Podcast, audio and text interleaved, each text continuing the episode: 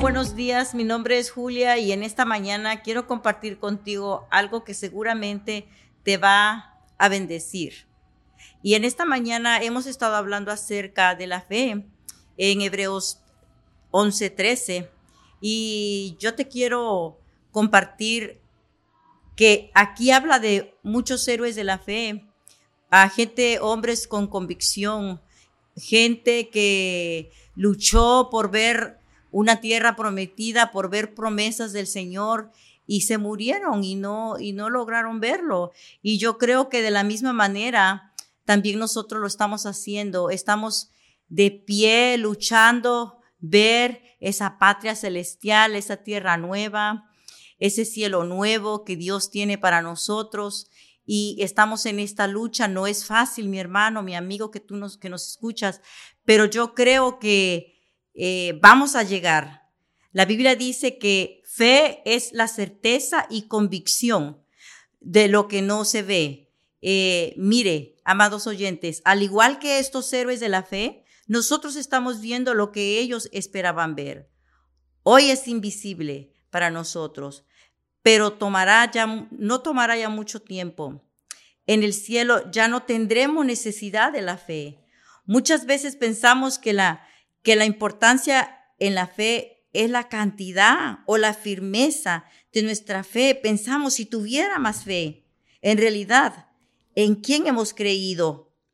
Eh, sus promesas son firmes y eso es lo que nos debe de, mantener firmes con esa convicción, mi, hermano, mi amigo, de que vamos a llegar a esa tierra prometida, eh, a esa patria celestial. Yo creo en Jesucristo, creo que Él murió y resucitó y vamos a ver esa tierra. Mire mi hermano, en Romanos 8:35 dice, ¿quién pues nos separará del amor de Cristo? ¿Tribulación? angustia o persecución o hambre o desnudez o peligro o espada? Que nada, que nada nos detenga de mantenernos firmes viendo lo que la palabra de Dios nos dice, un cielo nuevo, una tierra nueva. Hermanos, eh, vale la pena vivir por convicción, creer en las promesas del Señor. No bajemos la guardia, no, que nada nos desanime, como dice en Hebreos 8:35, ni la angustia, ni la persecución, persecución, tribulación, hambre o desnudez, que nada nos pueda desviar de esa convicción que vamos a llegar a esa patria celestial. Ese es mi pensamiento, mi reflexión, mi amigo, mi hermano, que nos mantengamos firmes viendo como nuestros antepasados esa promesa del Señor. Que Dios le bendiga. Esta ha sido mi reflexión en este día. Bendiciones. Muchas gracias por escucharnos en nuestro podcast Mujer Tenaz.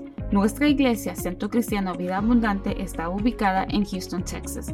Encuéntranos en Facebook y YouTube como Una Mujer Tenaz y también en Facebook como Vida Abundante Houston. Te deseamos un día lleno de bendición y paz. Y siempre recuerda que estamos bendecidos, prosperados y en victoria.